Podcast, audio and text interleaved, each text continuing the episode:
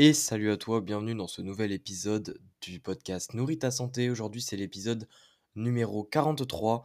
Et euh, dans cet épisode, je vais te parler de quoi manger lorsque tu as une mauvaise digestion.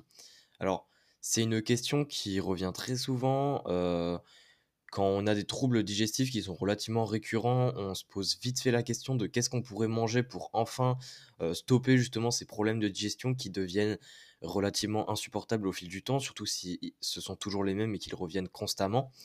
Donc on se demande souvent, voilà, qu'est-ce qu'on peut manger euh, d'autre comme aliment pour pouvoir résoudre ce problème? Alors, il faut savoir que euh, les problèmes de digestion ont des, des causes possibles euh, très très variées et du coup ça veut dire que évidemment si c'est une cause différente, souvent la solution va être différente. Donc en d'autres termes, quoi manger quand on a une mauvaise digestion, c'est une question super vague et c'est une question auquel on ne peut pas répondre comme ça. Il n'y a pas de réponse en fait générale, il n'y a pas de réponse universelle, c'est une réponse qui va être personnelle. Toutefois, il y a quand même quelques petits points que je voudrais te parler dans, dans, ce, dans cet épisode qui concernent tous les problèmes de digestion et qui sont à prendre en compte lorsque tu as des problèmes de digestion pour pouvoir justement te diriger vers une solution, vers quelque chose qui va te permettre de ne plus subir ces problèmes de digestion de manière constante. Donc déjà, il y a un premier point euh, très important, c'est euh, de, faire attention aux fibres. Alors, les fibres, il en existe plusieurs types. Euh, les fibres, on dit qu'elles sont bonnes pour la santé, ce qui est totalement vrai. Il y a plein de bénéfices des fibres, que ça soit d'un point de vue microbiome, que ça soit d'un point de vue aussi absorption de certains nutriments, d'un point de vue aussi satiété, ça peut aider. Il y a vraiment beaucoup de, points positifs des fibres, mais il y a aussi des points négatifs, comme par exemple justement le travail digestif. En fait, pourquoi est-ce que les fibres améliorent la satiété? Ben, C'est notamment parce qu'elles diminuent, elles réduisent la vitesse à laquelle les aliments sont digérés dans les intestins. C'est-à-dire que les fibres vont permettre en fait de ralentir le, passage des aliments dans les intestins et donc d'améliorer la satiété, euh, puisque plus de manière générale, après ça dépend, il y a certaines personnes, c'est pas trop le cas, mais de manière générale, plus on engendre une digestion qui va être relativement longue et plus on est rassasié. Euh, évidemment, cela dépend de plein d'autres paramètres aussi pour, ce qui est de, de la satiété, mais c'en est un.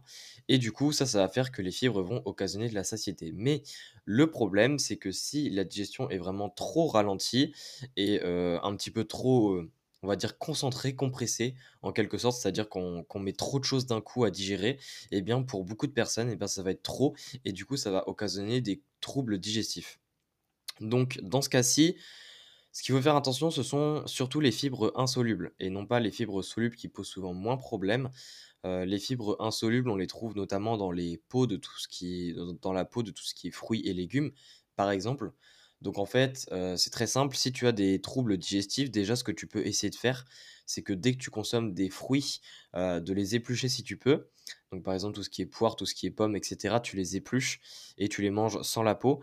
Euh, généralement, on dit voilà, la peau contient la majorité des nutriments, mais ce que j'aime bien rappeler aussi, c'est que ça sert à rien de consommer l'aliment sous sa forme où il a le plus de nutriments si derrière on digère mal. Parce que une mauvaise digestion, pour rappel, ça veut dire que tu n'absorbes pas correctement les nutriments et donc c'est totalement contre-productif au final. Parce que ça se trouve, si tu manges le fruit sans la peau, eh bien tu certes, il y aura moins de nutriments à absorber, mais si tu absorbes mieux ces nutriments-là par rapport à si tu mangeais le fruit en entier en quelque sorte, eh bien en fait, ça se trouve, tu absorbes plus de nutriments au final.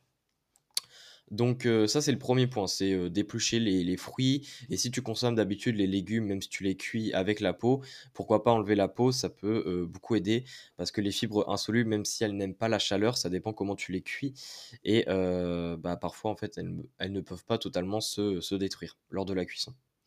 Donc ça c'est le premier gros point.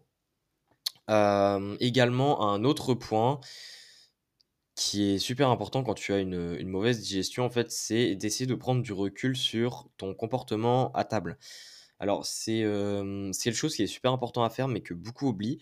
C'est-à-dire que généralement, quand on a une mauvaise digestion, on pense tout de suite que c'est un problème d'aliments, euh, qu'on mange pas les bons aliments, ou alors aussi un problème directement physiologique en mode euh, j'ai toujours eu une mauvaise digestion, etc. Mais en fait, ça peut aussi venir du fait qu'on se comporte, façon de parler, très mal à table. Et du coup, ça, ça fait que on digère mal, tout simplement. Donc, ça peut être aussi bien lié à une émotion, donc c'est-à-dire le stress, l'anxiété, etc. Mais ça peut aussi être lié à des habitudes qu'on a depuis petit qui vont nous engendrer une mauvaise digestion. Donc ça peut être aussi bien manger rapidement, même si manger rapidement peut être aussi lié au stress, à l'anxiété. Ça peut être aussi bien ne pas poser ses couverts et du coup enchaîner les bouchées. Donc évidemment ça revient à, manger. Euh, à, comment dire, à manger rapidement. Ça peut être aussi parler la bouche pleine. C'est bête à dire, mais parler la bouche pleine peut aider à avoir des ballonnements. Donc, c'est pas toujours le top de faire ça. Si on oublie évidemment le point de vue, on va dire politesse.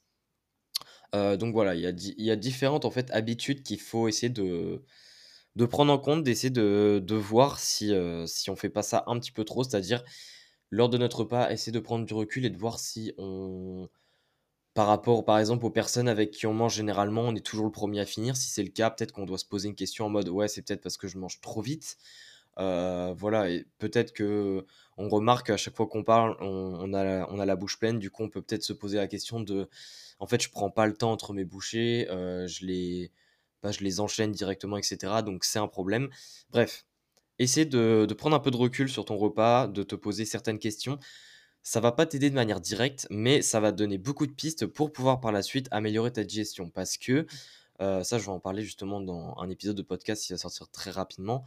Euh, c'est à propos des, origines. Qu'est-ce qui fait qu'on a une mauvaise digestion? En fait, ce qu'il faut comprendre, c'est que l'aspect comportement euh, est très négligé dans la digestion, alors qu'il est à la, enfin, il est l'acteur de pas mal de problèmes digestifs et beaucoup plus en fait qu'on ne le pense, parce que généralement quand on parle de troubles digestifs, on pense tout de suite aux aliments, mais en fait les aliments ne sont pas toujours la cause des troubles digestifs, et justement ça j'en parlerai dans un épisode qui arrive très bientôt.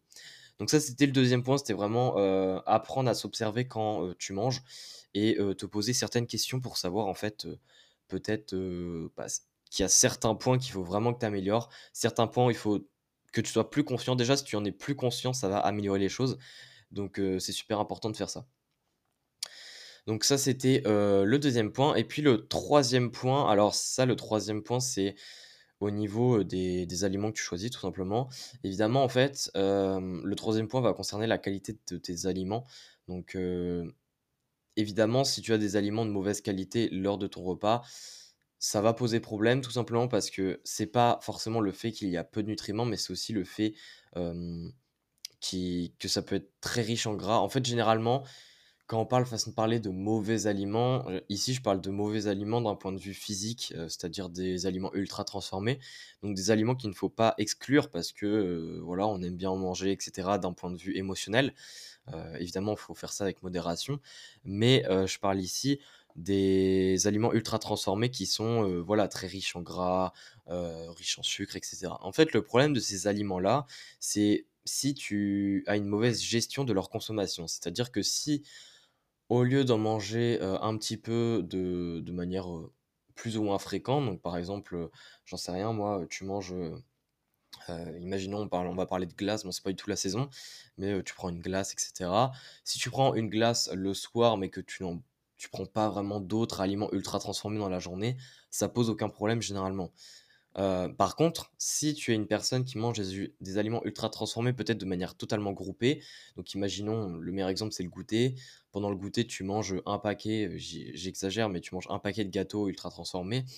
Mais en fait, là, ça va faire un, cumul de, bah, déjà beaucoup de calories, euh, mais en dehors de ça, ça va faire du coup un cumul de beaucoup de gras, de beaucoup de lipides, de beaucoup de sucre, et en fait, ça va demander un travail digestif énorme à ton corps sans pour autant demander un, travail digestif d'un point de vue nutritionnel, donc d'un point de vue vitamines, minéraux, etc.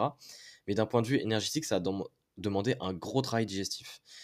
Et du coup, même si évidemment le, travail digestif est moins important pour les aliments ultra transformés d'un point de vue de l'effet TEF, si tu connais, donc l'effet thermique de la nourriture, même s'il est moins élevé pour les aliments ultra transformés, puisque ces aliments sont déjà fragilisés par les processus de transformation, eh bien, euh, en fait, tout simplement dû au fait qu'il y a beaucoup de calories dans ces aliments, ça va faire que ça va faire en quelque sorte une surcharge digestive euh, à, tes organes et donc tu vas avoir des troubles digestifs. Donc, le troisième conseil que j'ai à te donner, en fait, c'est d'être plus vigilant sur la hum, répartition déjà des aliments, notamment ultra transformés et riches en calories que tu consommes.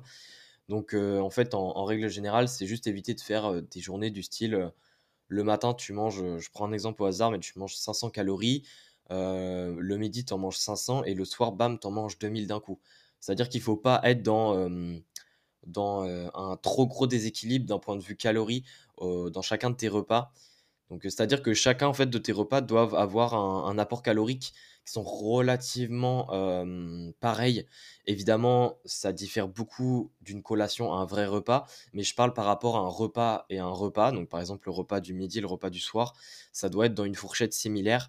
Et le matin et au goûter, par exemple, ça peut être aussi dans une fourchette similaire. Évidemment, ça dépend de, de comment tu as faim à tel moment de la journée, ça dépend de ça aussi.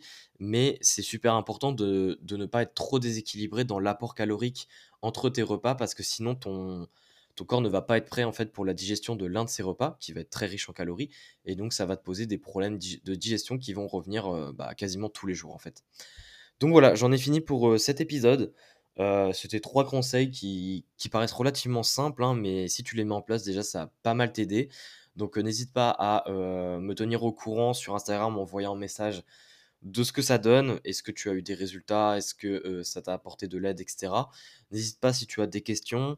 Également à noter le podcast si tu es sur une plateforme où tu peux le noter. Ça me ferait extrêmement plaisir. Et puis sinon, on se retrouve pour un prochain épisode. Allez, ciao ciao